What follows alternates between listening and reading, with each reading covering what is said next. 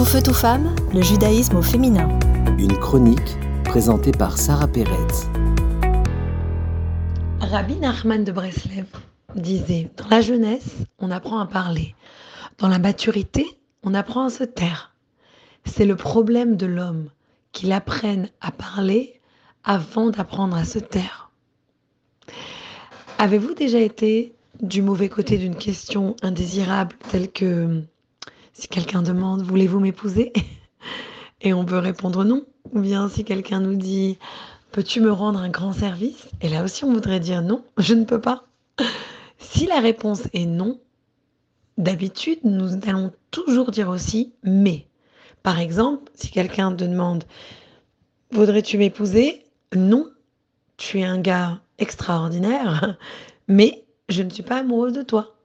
Ou bien si quelqu'un nous demande Hé, est-ce que tu peux me rendre un grand service? Non, j'aimerais vous aider, mais je dois faire autre chose ce soir-là. Eh bien, peu importe à quel point la première partie de la phrase est gentille, désolée ou convaincante, c'est seulement ce qui vient après le mais qui va compter. En face de, de nous, la personne va seulement entendre le mais parce que c'est là que réside la vérité du message. Et donc, quand on regarde ce qui se passe dans la paracha cette semaine, on demande à des juifs, tous les responsables des tribus, d'aller en Israël pour voir la terre, pour préparer pour la venue de tout ce peuple qui est sorti d'Égypte, qui doit rentrer en Israël. Mais les espions, comme on les appelle, reviennent, font tout un rapport élogieux de la terre d'Israël qui est remplie de lait, qui est remplie de miel, qui a des fruits. Mais dans leur rapport, ils commencent à dire mais. Et ce qui se passe, c'est que le peuple n'entend que ce qu'ils disent après le mais. Et cela est vraiment une leçon pour chacun de nous dans nos vies. Nous mélangeons très souvent les compliments aux critiques et on se demande pourquoi la personne en face de nous est offensée. Quand je dis quelque chose de gentil et que après je dis quelque chose de pas si gentil que ça, la personne en face de moi ne se rappelle que de ce que je dis qui n'est pas si gentil.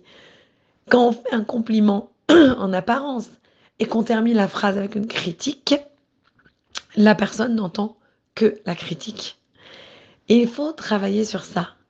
On raconte que quand il y a un ratio de compliments critiques qui est un compliment, une critique, on n'entend que la critique. Alors on peut se demander, mais alors quoi? On peut jamais critiquer personne? Bien sûr que nous pouvons et nous devons des fois critiquer parce que c'est comme ça que l'on grandit. Mais même dans un environnement professionnel, on avait fait cette étude et on a réalisé, ça s'appelle le principe de l'osada. On avait réalisé que, à moins qu'une remarque négative ou une critique ne soit compensée par au moins trois commentaires positifs, l'environnement de travail sera appelé toxique et les employés ne seront pas productifs. Et dans les relations personnelles, le ratio est encore plus élevé.